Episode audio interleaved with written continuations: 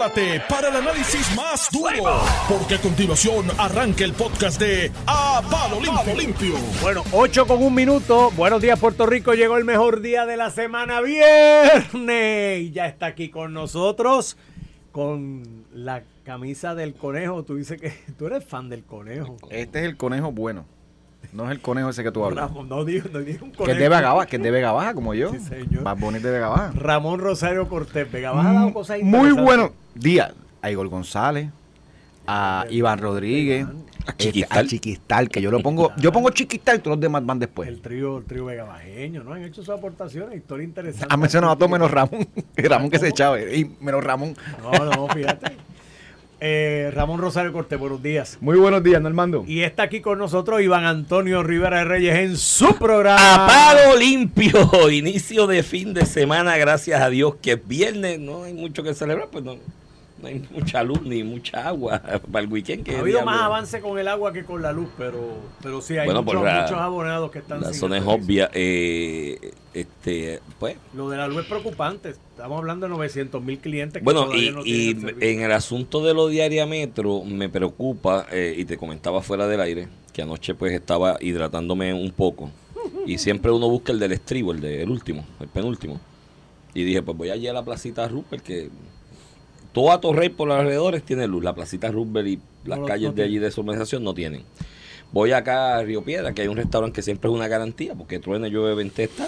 El hombre a todo fuerte con la planta allí. Para cuatro clientes me dice, mano, esto Está está, duro. chupándome la vida aquí, el, el diésel que estoy gastando. Llego a mi casa, en mi en la parada 26 por donde yo vivo, todos los alrededores, todos, todos, todas las cuadras. Bueno, Mente Maestra vive por allí, todo. Tiene energía eléctrica, la calle Sagrado Corazón no tiene. Ahí se fue. Hoy en mi edificio hay reunión para el clave de- del diésel, Del de, diésel, sí. de cuánto va a ser. Este, entonces, a mí lo que me preocupa en todo esto es que en los últimos tres días yo no he visto ni un solo camión, ni un solo jipecito de estos de Luma. Porque Eh, por el área. por esa área, porque entonces si tú tienes esos bolsillos, la lógica dice Que que, sabrá Dios de- si es un machete, una estupidez. Exacto, entonces tú dices, espérate, ¿cuál es el orden de las prioridades? ¿Cuál en es el otras áreas trabajando, ¿no? Presumo- uno Bueno, debe presumir. Sí, pero, pero te estoy hablando, te estoy hablando de un range bastante grande, de muchos de ellos de edificios multipisos que con un machete que subas, un transformador que resuelva, un cable que empalme, no, le resuelves de golpe a miles de personas porque son áreas, el área de Torrey, detrás de la milla de oro, está la milla de oro, tiene luz. La calle de atrás No, no, del departamento del Ayer yo trabajo. estuve en una deposición en Atorrey. Atorrey no tiene luz. No, pero la parte Ayer de la la milla de oro, Valdrillas, toda esa, tiene luz. la parte par- residencial. La parte residencial, la parte de atrás de la milla de oro, por donde está el departamento del trabajo y demás, no tiene luz. Entonces, Las monjas, esas barriadas Esas por ahí. barriadas. Entonces, son sitios que, vuelvo y te repito, son como bolsillos, porque la energía, para que alrededor, y esto es, yo estoy simplificando demasiado, porque y no soy ingeniero ni pretendo serlo, pero la energía, para que esas otras áreas que colindan o que están a una calle tengan luz, es que el, golpe de energía llegó de algún lado y se está produciendo y está llegando. Si no llega a esa esquina, ese bolsillo, es que hay algo entre ese punto y el otro punto, porque si más adelante tiene, que se cayó y se... Son cosas más simples y con eso le resuelves a miles de personas porque en esta área que te estoy hablando son eh, edificios residenciales multipisos que en un edificio pueden vivir, qué sé yo cuántas, 800 mil personas. Entonces, el no ver a nadie en un range tan grande, ni un solo, porque de ordinario siempre tú veías un camioncito o el jeep, el hombre que estaba allí mirando. Yo no he visto a nadie en esto. Entonces, si es que la idea es concentrar los esfuerzos donde más duro dio el huracán, ojo con esa estrategia administrativa y esa decisión gerencial, porque aquello es más complicado. O sea, aquello te va a coger tiempo que se acabó. Entonces sigues rezagando cosas que las puedes resolver en media hora, una hora, ¿me entiendes? Vuelvo y te repito, yo no soy ingeniero, simplemente esto es observación y deducción lógica. Entonces, el gobernador, que lo entiende y lo dijo con mucha razón, y, tiene, y, y yo creo que le tengo que reconocer y respetarle que fue honesto, dijo, mira, el que venga acá a hablar, a hablar de sacar la luma en medio de esto y demás, eh, básicamente no lo dijo de esa forma, lo dijo respetuoso, yo diría está tripeando en ketchup o algo así, porque esto no va a pasar, ¿está bien? Aquí lo importante es que haya buena comunicación entre energía eléctrica, la generación y Luma con la transmisión para que echemos para adelante. Y él dice, y me consta que esa comunicación se está dando. Y a las tres horas tienes a Josué Colón y al de Luma a tiro limpio. El de Luma diciendo, aquellos no me generan y Josué diciendo, tú no me das los cables. Pues ahí alguien le mintió al gobernador porque él dijo, me consta que se están comunicando, pues ellos le dijeron, nos estamos comunicando y todo es chévere. No, no, y resulta que no, porque públicamente cuatro horas después, tres horas, se están cayendo a tiro. los dos, Tranquilo. y que hoy- yo y pedí que- la luz hoy, pero a lo mejor ma- ma- mañana. si Mañana no, puede ser. Pasado o, o pasado, pasado mañana. No, pero Jennifer lo resolvió porque Jennifer le dijo, mira, te voy a dar hasta el lunes para que me digas cuándo es que viene. Mira, ya King of the North habló. Ah, el Ya, sábado, ya, el mañana salen las, Mañana, la- mañana, las brigadas tiene- de King of the North. Bayamón tiene unos sectores, ¿ves? Pues la pudo haber sacado ayer, porque el ritmo que esto va. Pero mira, Jennifer, ¿tú te, ¿tú te acuerdas cuando tu mamá te decía que tenías que recoger la cama? ¿Tú te imaginas que el martes tu mamá te dijera, tienes hasta el lunes que viene para que me digas cuándo es que vas a recoger la cama? ¿Sabes? No, ma, hermano. mami no me decía, has dicho que mami cumpleaños hoy, Ah, felicidades. felicidades a tu mamá, porque Ah, para mami. los que no lo sepan, 23 de septiembre. para los que no lo sepan y no lo crean, el día del grito Lares. El- ¿Sabes para los, para los que no lo sepan y no lo crean, Ramón Rosario tiene madre. Tú tienes Sí, yo tengo, está Y viva buena, y allí en y Vega Baja. Y buena muy madre. buena madre. Mira, eh, cumple mami, cumple Edwin León, el licenciado, que es pana de nosotros.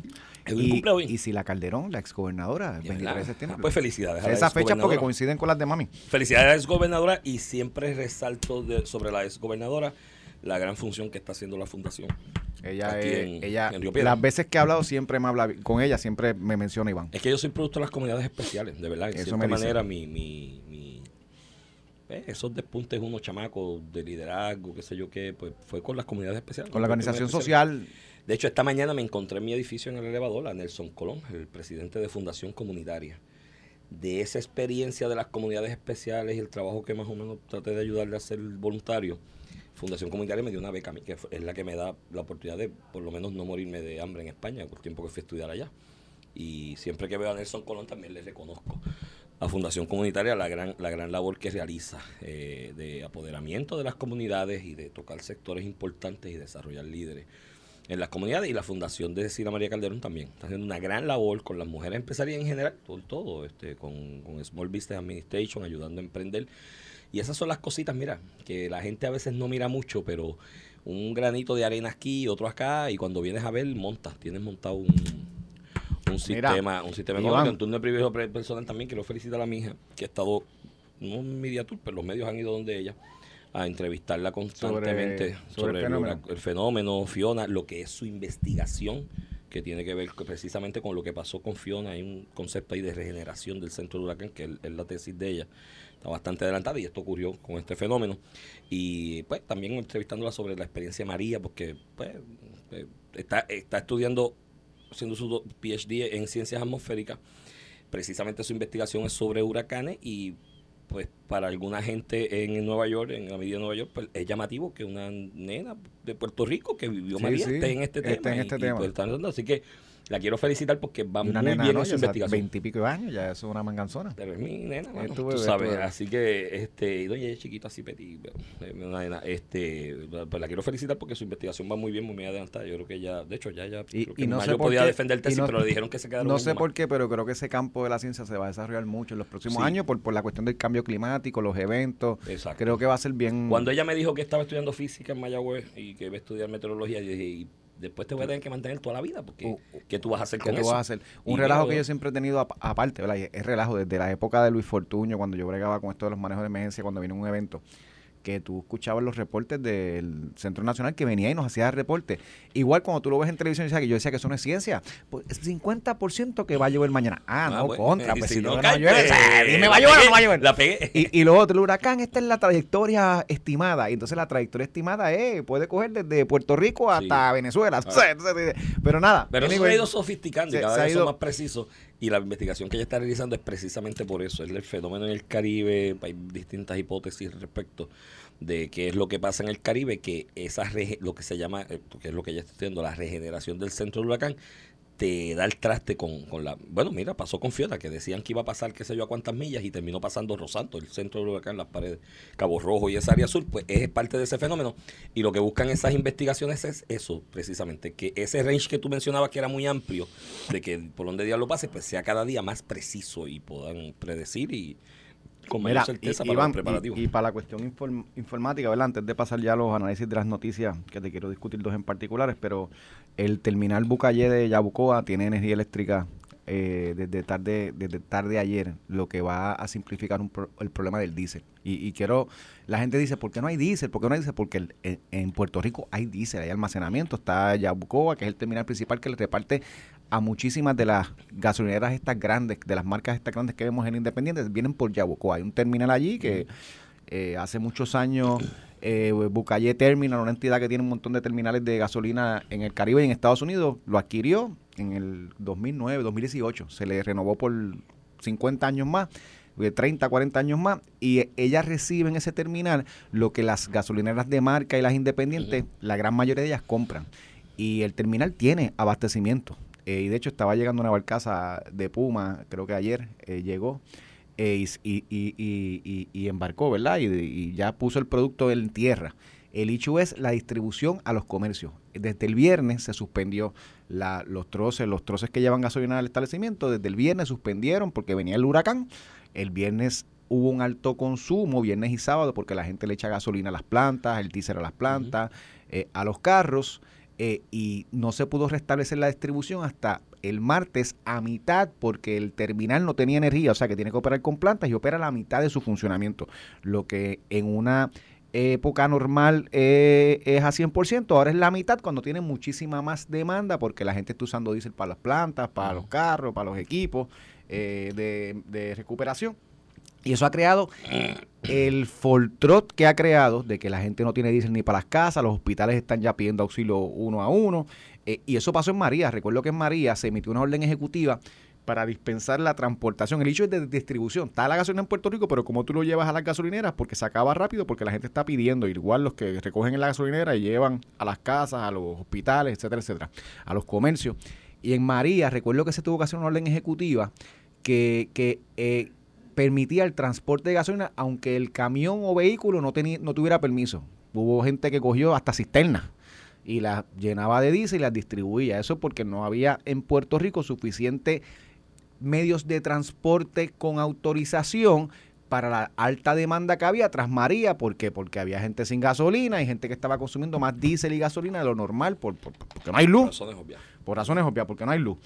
Pues, pues ya eso se supone que se corrige en los próximos dos o tres días, en la medida que la distribución se, se nivela, la gente, obviamente la, la gente empieza a tener luz, empieza a bajar los niveles de necesidad de diésel y pues eso es algo que, que, que- Eso- que- que es el Fortro que pasó en María y va a pasar en cuanto evento atmosférico se vaya a la luz por más de dos o tres días, va a pasar porque es una cuestión de oferta y demanda. Todo eso que tú dices es cierto, eh, eh, esa es la realidad, esos son lo- la realidad fáctica de esa eh, situación. De ese issue. Lo que, de ese hecho, lo que pasa es que hay un elemento que tienes que añadirle a ese análisis y es el que me tiene a mí un poquito envenenado, ¿oíste?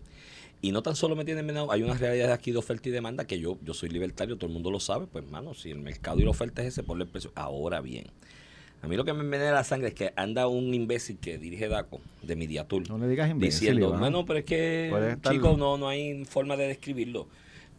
Haciendo fronte de que está controlando la situación en beneficio del pueblo de Puerto Rico y no está controlando Pero que, ¿de nada. qué hablas? ¿Del precio? De precio. O sea, ¿qué puede controlar DACO? Vamos a hablar claro. Caballo. ¿Qué tú le pides? Caballo, el diésel que está en la barcaza y la que desviaron y la que viene de camino se compró a un precio de mercado. Sí. Y se iba a vender a 5 pesos el, el, el- una el orden- galón, por y hay poner una un orden de ejemplo. congelación de precios. Sí, pero vete por ahí, búscate las realidades de la gente de la industria privada que tiene grandes que tiene que, que- que consumir grandes reservas de diésel, los condominios se le están espetando a 8 y a 10 pesos. No, no, yo la pagué Yo a un puse ese precio tema. bárbaro. Yo Yo, la puse- pagué para casa, a un precio bárbaro. Yo puse, eh, pues entonces no hay congelación de precio nada. La congelación de precio de DACO es FILFA, es FILFA. Y yo vuelvo y te repito, Pero yo tú- soy libertario, Mira. ponle al precio que te dé la gana y después que pase la emergencia, yo como consumidor decido si sigo el contrato contigo o si no lo sigo. Pero me estás vendiendo, o sea, eh, a mí lo que me revienta es que DACO le hace la representación a la gente de que los está protegiendo contra eso y es mentira. Ah, ¿Tú sabes a quién DACO estrangula? Al detallista. Al detallista que lo tiene agarrado por el garnate Que lo ve en la bomba. que lo porque ve en tiene la bomba, publicar. porque lo ve en la bomba Porque y el precio publicar. y lo tiene que publicar, a ese lo tiene agarrado por el gandate.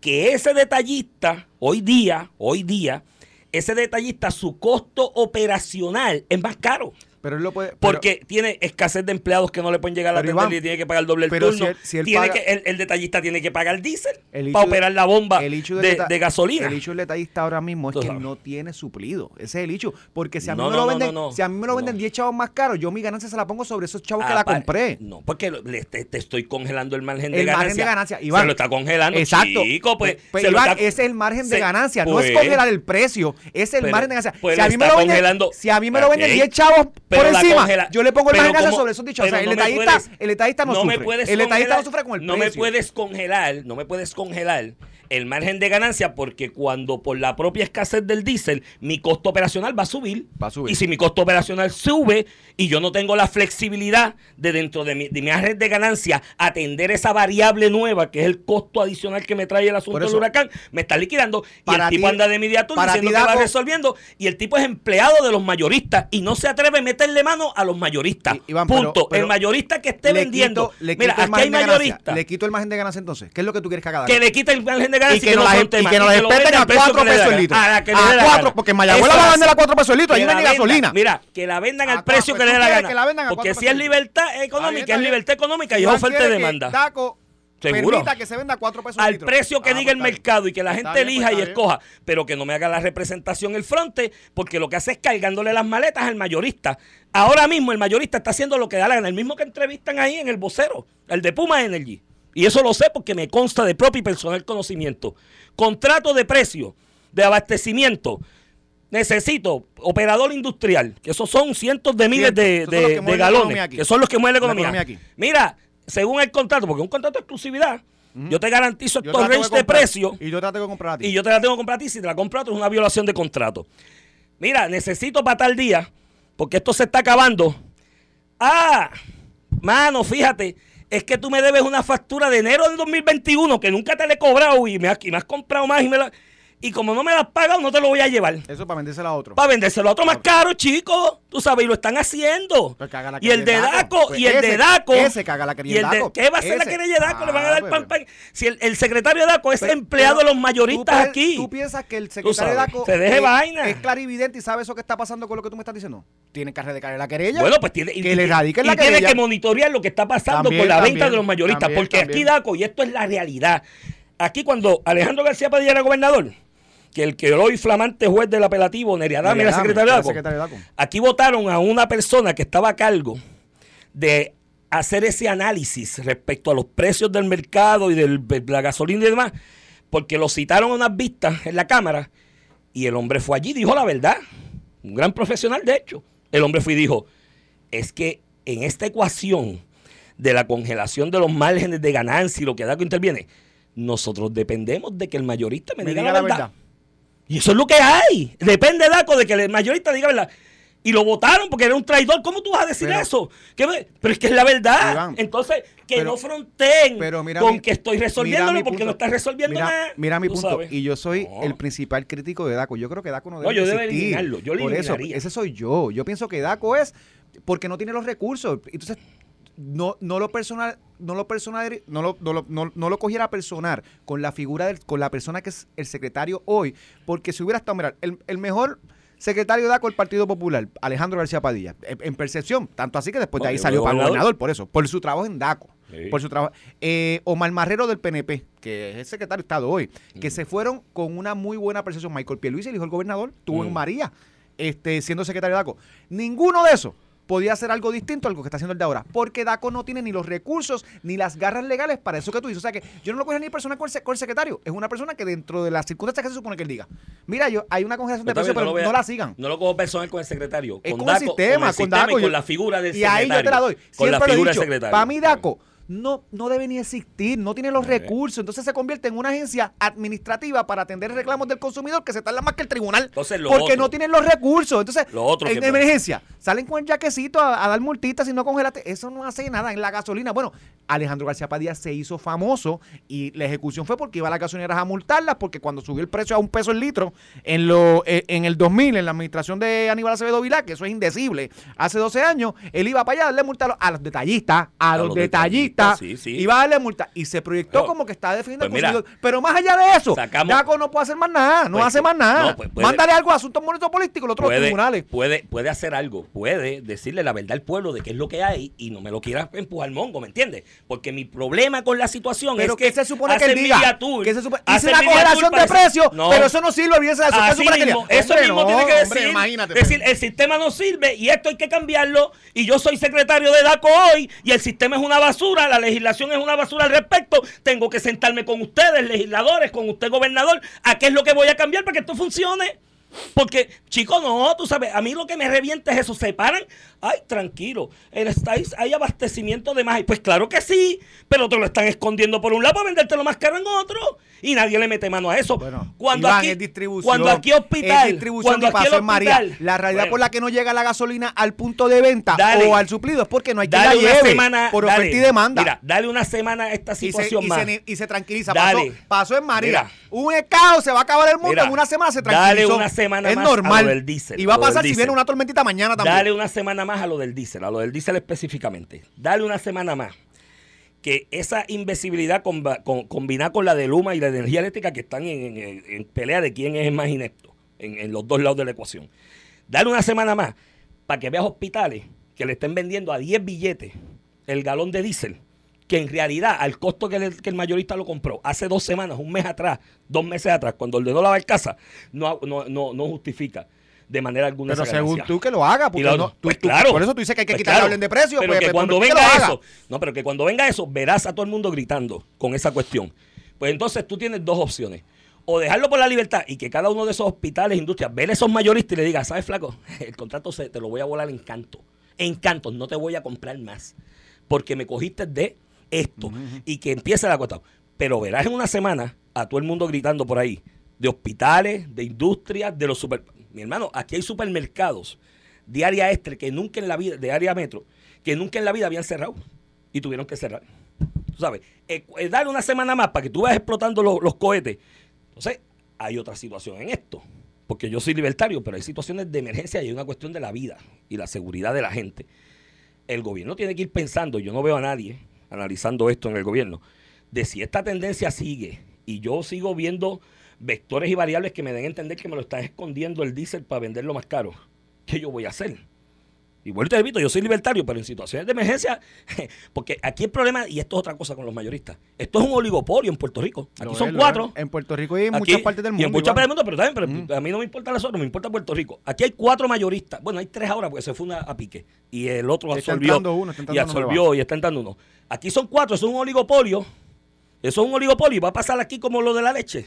Iván, que el que lo regula dice, Iván, ay, es que yo pero- creo que es casualidad que Pero se más allá del hecho del precio. más allá del hecho del precio, la culpa, ¿tú te crees que ellos no quieren vender diésel? Está la demanda está afuera. Yo quisiera venderlo todo y traer más y vender más. Ese es el, ne- negocio de ellos. El problema es uno de distribución. Pasó en María, va- pasó en Hortensia, pasó en todo. Si eh, Bucayer, el terminal principal, se desconecta, opera a mitad y la gente sube la demanda, va a haber una crisis por dos semanas. Pasó en María y va a pasar en este en cualquier tormenta que venga. Sí, pero no, nosotros no- esas cosas, Pero que vamos no a me, a no, más que me todo que no me agraven la crisis escondiendo el diésel, porque Mira, lo están escondiendo. no, Tú sabes, que se- eh, Mira, y después de y la Daco pausa- dice que está bregando. Y para Eh, seguir creando embustero. crisis de embuste.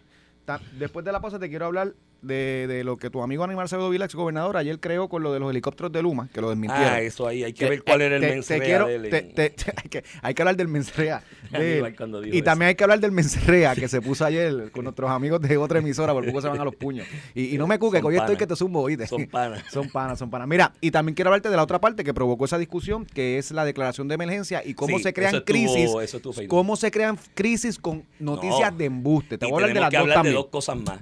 La otra No noticia, la noticia de embuste de David Beck, no, hoy necesitamos tres horas. Y tenemos que hablar de la silla vacía, Jennifer. Vamos allá, vamos a la pausa. ahí. Estás escuchando el podcast de A Palo Limpio de Noti1630. De regreso aquí a Palo Limpio por Noti 1630, edición de hoy, 23 de septiembre del 2022, viernes, inicio de fin de semana sin luz algunos, con luz otros. Vamos a ver cómo Sin madura aguas algunos, el weekend, con- sin sin, agua alguno. Mira, me escribió un amigo ingeniero de eh, y Radio Escucha, me dice que lo de lo que estamos hablando de los machetes y los bolsillos, que él entiende la prioridad que debe dar Luma con energizar las plantas de, de acueducto inicialmente, los hospitales, pero me pone de ejemplo una cerca de él que van y energizan para acueducto, se van y dos calles más abajo era cuestión de subir un machete. Sí, sí. O sea, y esas son las cosas, eso es a lo que me refería en la introducción del Con programa. eso, que, con eso vamos a estar una mirar. Mira, Iván, te quería tocar los temas. Un temita rápido pasamos a los tuyos, el de, el de cómo debemos evitar que en estas crisis se causen más crisis. Ya es una crisis de por sí. Un alguien que no tiene luz, un hospital que está a punto de que se le acabe el ICER. Eso es una crisis. Añadirle a esa crisis más crisis, ya sea por fines políticos, por vender un- una noticia o lo que sea. Eh, eh, tenemos que tener cuidado porque detrás de los micrófonos, detrás de la cámara, hay una gente que está desesperada y no le puedes añadir crisis a la crisis. Ayer, Aníbal Acevedo Vila, ex gobernador de Puerto Rico, saca una noticia que aquí no va a haber luz nunca porque aquí los helicópteros de, licencias. de Luma no tienen licencia y no los pueden volar. Mm. Entonces, yo, yo digo un poquito más, ¿verdad? De corroboración, de cuidado, nada. En la misma conferencia de prensa ayer tuvieron, por eso es que no cogió vuelo la noticia, aunque creó un revuelo y una crisis. Panas tuyo y mío lo estaban compartiendo por allí como si fuera Aníbal Acevedo Vila, imagínate. este, Un pana decía, no, no, tengo eh, una fuente PNP. Que no Aníbal, Aníbal. Mira, Aníbal. eh, saludos a Rafi allí, mi hermano.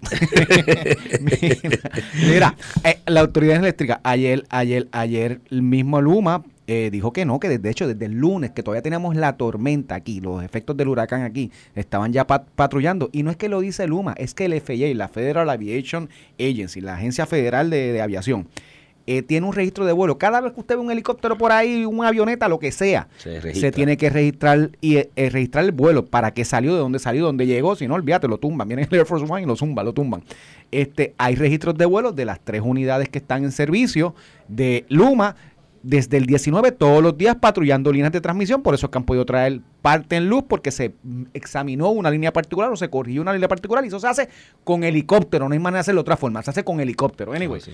sacando ese fake news, ayer el revuelo que creó- puedes hacerlo con drones también, pero no han llegado. no, no, no es lo mismo jamás y más si tienes que hacer eh, reparaciones. Ah, bueno, para reparaciones, Ajá, sí, pero digo para el diagnóstico. Sí, para el diagnóstico. No, y vienen ahora que lo está instalando Luma. A- ve- eh, 100 años de energía eléctrica en Puerto Rico no estaban. Hay unos aparatos que detectan exactamente donde hay una avería. Líneas de transmisión eh, principalmente. Y esos 100 aparatos se están instalando ahora. no, no están listos para Fiona, no estaremos listos para el año que viene. Este... Otro fake news ayer, que por poco dos panas de nosotros se quedan a las pescosas en, el tele- en televisión. Este, a Carlos y a Luis, dos amigos. Saludos a ellos, amigos. Pero ayer tuvieron un y- altercado discutiendo una noticia que al final del día es un embuste, que si el gobierno de Puerto Rico solicitó más que para 55 eh, municipios la asistencia individual, eso significa la ayudita que usan. Pero lo habíamos analizado aquí ayer, de que mm, había un error en algún lugar en el pipeline Ajá, de, la, yo no tenía- de la declaración, porque yo no creo Pero- que, siendo el área oeste la más afectada, en Fortaleza o el gobernador o quien Iván, haga la petición quiere excluir Iván, esos. es que algo, hay gente que quiere vender que el gobernador es una persona bien mala, que de momento dice que los de Cabo Rojo y Laja, que son alcaldes PNP, Y que fueron los más golpes que cogieron. Esa gente que se echaba y no le voy a mandar 700 pesos. y que la- fueron los más duros la que cogieron hit. individual le da acceso a los individuos Ujú. a 700 dólares. Ayer lo publicaron la cantidad exacta, eso varía de evento en evento. Y de momento el gobernador no quiere que esa gente reciba 700 dólares que no son de él. Tú sabes, eh, es que es que es un oxímoron, o sea, es, es- una brutalidad tan siquiera. Desde que vimos la noticia, la analizamos aquí. En efecto, el gobernador ayer, lo, ayer FEMA lo tuvo que reconocer y De hecho- aclararon la noticia. El compañero José Delgado, que lo que hizo fue publicar lo que FEMA, expresiones de FEMA. Él corrigió su noticia cuando FEMA aclaró. Sí, pero FEMA no aclaró mucho. FEMA dijo que no sabía por qué. Ah, no, pero no, que fueron pero- ellos que se. que el UPS, por eso. el UPS Pero fue de ellos. El, gobernador no solicitó asistencia individual y pública, porque los municipios la tienen, los 78 municipios. Para pública todos es, los 78 pública es que municipios. durante las próximas 24 horas, y Biden lo expresó ayer, se le va a dar 100% a los municipios para los procesos de recuperación. En el proceso de FEMA. O sea, que usted recoge, limpia, a- atiende eso. Y eso claro es- que el gobernador lo solicitó para los 78, 78 municipios, pero no municipios. saben explicar ahora. porque ellos dieron menos, por eso. Eh. Pero entonces dale el coraje, porque aquí acusaron hasta de actos criminales. Sí, O sea, pero a al FEMA- gobernador. pero a FEMA no. Dale el coraje a FEMA. a FEMA ah, no. porque ese es el hombre blanco, como tú dices. El gran hombre El blanco. La gran mujer blanca, Pero entonces, o sea, lo, mujer lo que te quiero decir es cómo tú creas crisis para crear odio. Estos mismos asociaciones de periodistas que dicen, no le digan a un periodista nada porque los pueden ocasionar violencia. Esto es- están fomentando odio contra los periodistas. ¿Y ustedes? ¿Y ustedes con estas noticias? ¿Tú sabes? Estas discusiones no Mira, están generando odio contra hablando- una clase política. Hablando de, lo, de, Que son embuste, vaya, de las agrupaciones, asociaciones que reúnen al gremio periodístico en el país, ¿han dicho algo del fake de David Beckno? ¿Han dicho algo sobre eso? Porque yo creo que es una falta de respeto mayúscula, que raya en la vulgaridad, que un periodista que venga de un medio de Estados Unidos que no cogió el hit aquí de los vientos y los aguaceros como lo cogieron Sí, todos de los demás, crisis. David Beck, ¿no? Sí, de todos los demás periodistas ese lo cogieron. Fuera, fuera, fuera a grabarse con una, un chorro de agua que le estaban echando encima para que apareciera en la, el video que le iba a enviar a su medio de Estados Unidos, que estaba debajo del aguacero, eh, reportando desde Puerto Rico. Eso es una falta de Él- respeto él- mayúscula. Él dijo que no. Él. Caballo, pero No si mira- Yo vi la el imagen y está bien fuerte. Pero mira el video, al lado hay charcos de agua y Alex Delgado lo puso, Lo puso, lo circuló. Al lado hay charcos de agua. Si hubiese estado lloviendo, Hubiera estado- hubiese estado cayendo. Se nota Agua cuando ahí. las gotas rebotan contra el charco de agua, caballo. Entonces, el tipo le falta el respeto a todos estos jóvenes, a todos estos periodistas y los no tan Oye, jóvenes. y un medio nacional que importante. estuvieron- Esto es un reportero. Sí, por eso, ¿no? Y, y el ídolo él, aquí de él mucha vende, gente. él vende crisis.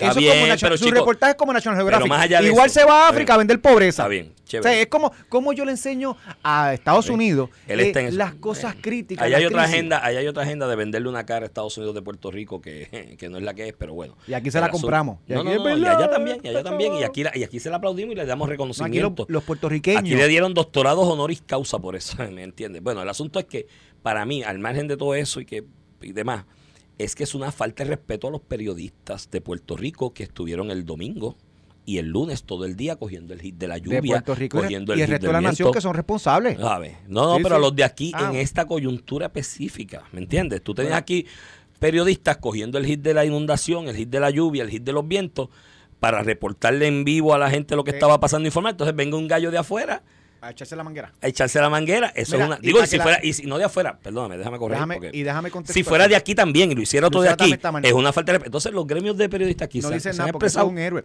Y digo, y, y voy a aclarar, para contextualizar, hay un reportaje donde salen unas fotos donde literalmente parece que le están echando una manguera y no está lloviendo en alrededor. Sale eso es lo que la foto el y el video. Eso es lo que el video y la foto reflejan. Él señala que eso no fue así, que en realidad estaba lloviendo. Encima del. Donde él estaba. Ah, pues Dios lo escogió. Ah, bueno, pues ya, ya, ya yo tengo la explicación. Pero- el próximo paso es que es el elegido de Dios, que le tiró el chojito de agua en a- No, nada más como una mira, bendición. y con ¿no, lo que- hombre, no? Eso fue un reportaje en Salinas, yo creo, ¿verdad? Salinas. Y con lo que, Con lo está, que está sufriendo la gente Y con lo que está lloviendo en Salinas, que se vaya para allá, para el desierto, para que la lluvia lo siga.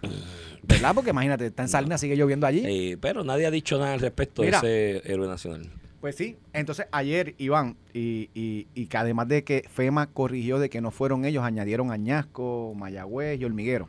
En la declaración, o sea, ya son 58 municipios que tienen pul- O sea, que van dos, individual. dan dos, van dos fake news corridos con Corrido, día. corrido, y los voy a decir Lo de aquí. FEMA y lo del helicóptero. Y ayer Biden hizo un anuncio, yo creo que importante, una reunión que tuvo en New York, este importante de no que va a cubrir el decir que la ausencia 100%. de Diego es un fake news, porque la foto de la silla vacía está Ella dijo que no llegó a la reunión, ella volvió en el Ah, avión, pero no llegó a la reunión y su expresión fue eh, que fue que perdió el vuelo de DC a New York. La reunión era en New York, ella no llegó a la reunión en New York, dijo bastantes horas después que me, me, me, me, me chocó Sí, porque tú, tú lo el rápido. término en, en contestar, pero contestó, perdió un vuelo, eso es fácil de corroboración. Está bien, mañana, ahorita yo voy a empezar a buscar Pero- los vuelos de DC a Nueva York de ayer, que a se atrasaron. cuáles se atrasaron. A ver. Pues ella dice que perdió su vuelo, pero volvió en el Air Force One con el presidente. Eso es puso un- una, vi una foto, puso una carpeta. Para la trillita en el avión sí, pero para la reunión donde se va a repartir el bacalao no. Así es un mamey.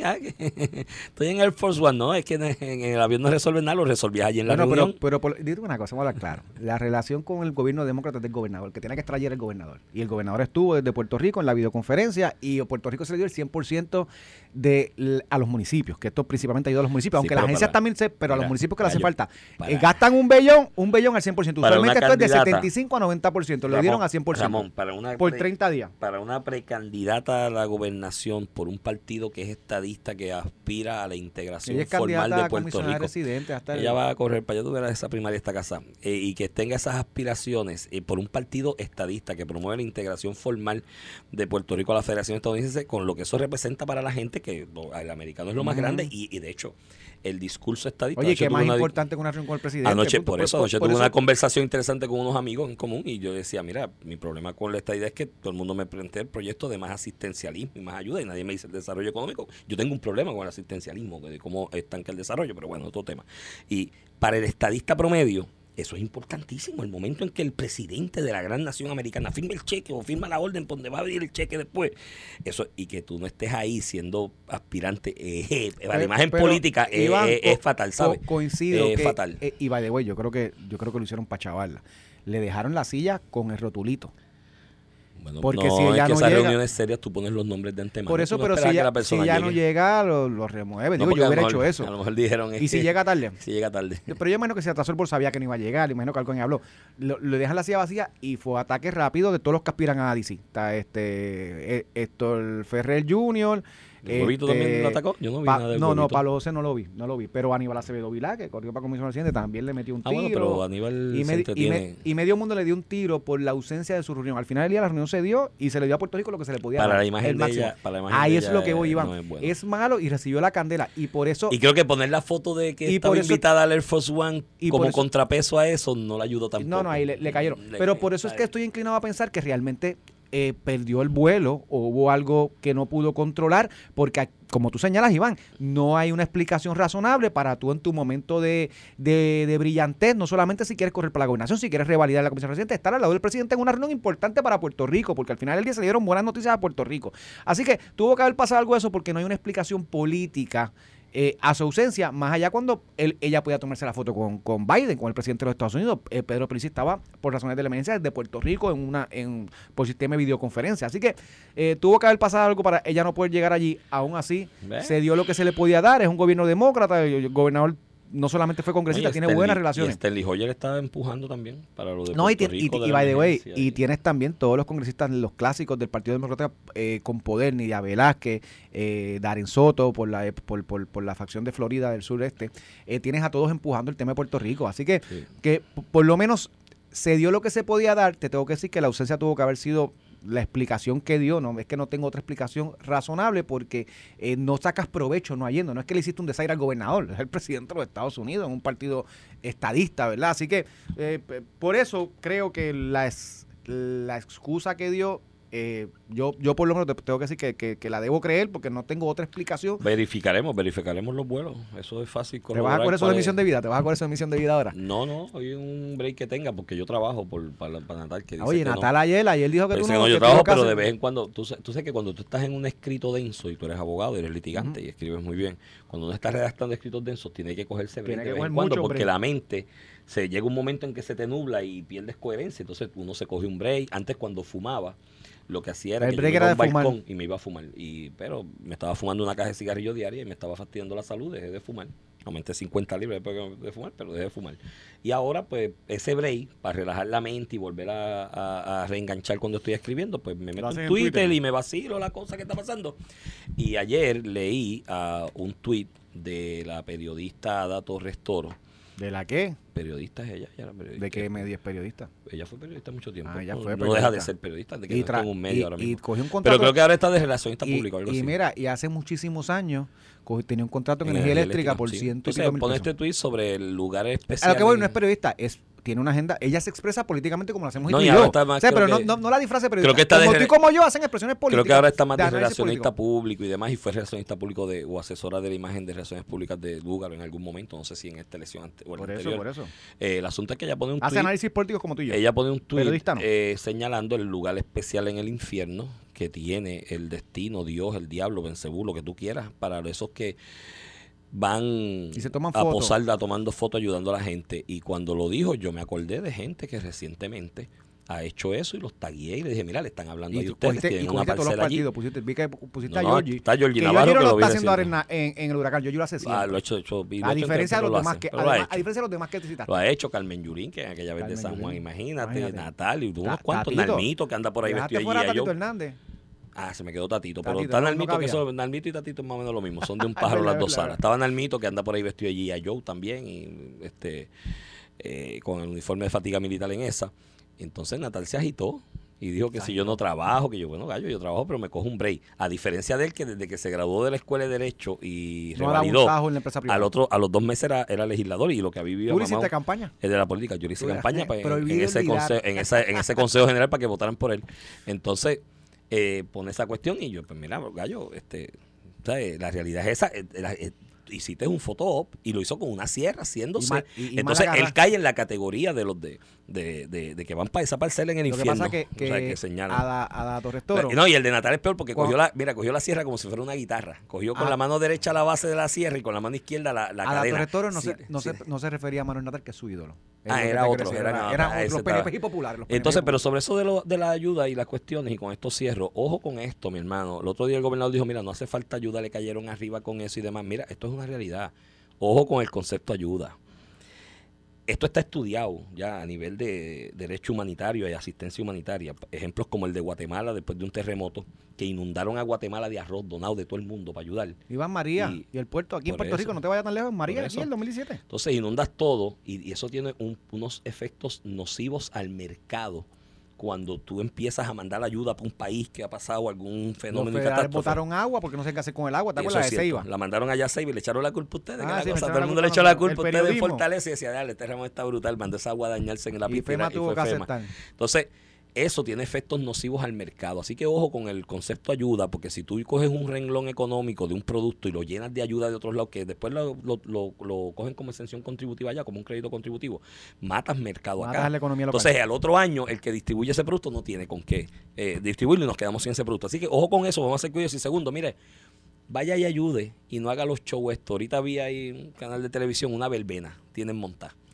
Como y que para dar ayuda, hermano, vaya y En- en hágalo, y hágalo calladito. Y... Iván, en política, en el mundo empresarial, No. eso es parte. Aquí no es en Puerto Rico, en el mundo. Se Además, van a tomar la foto y que además te voy a decir sinceramente. Hay Ramón. unos que lo hacen solamente en Ramón, emergencia, otros no. Y te voy a decir sinceramente y me va a caer el chinche arriba con esto. Yo no creo que en Puerto Rico, en esta ocasión de esta emergencia, al día de hoy, lo, el tiempo que ha pasado, no sé el mes que viene y la semana que viene, si sigue José Colón y los de Luma ahí dándose tiros. Sabrá Dios qué pasa. Sabrá Dios qué pasa, pero hoy, hoy, Ramón, no hay gente pasando hambre en Puerto Rico per se Bueno, por esto. en la medida que Puede haber gente pasando hambre pasando que ha pasado hambre siempre, Por eso, ¿sabes? y- por otras circunstancias, no Y hay necesariamente gente pasándola más realmente porque perdió eh, Claro, bienes. y eso es así. Ma- pero sacando la cuestión del hambre, de la hambruna. de la hambruna, exacto. Hay otras cosas, sí. Vi una madre soltera el otro día, pues, que perdió todo. Pues esas cosas tú las ayudas. Vente, nos vamos. Pero cuidado con el concepto ayuda, porque muchacho, es medio Nos complicado. vemos que es viernes, papá.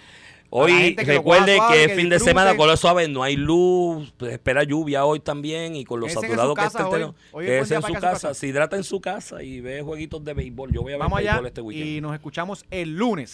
Esto fue el podcast de A, Palo Limpio de Noti1630. Dale play a tu podcast favorito a través de Apple Podcasts, Spotify, Google Podcasts, Stitcher y notiuno.com.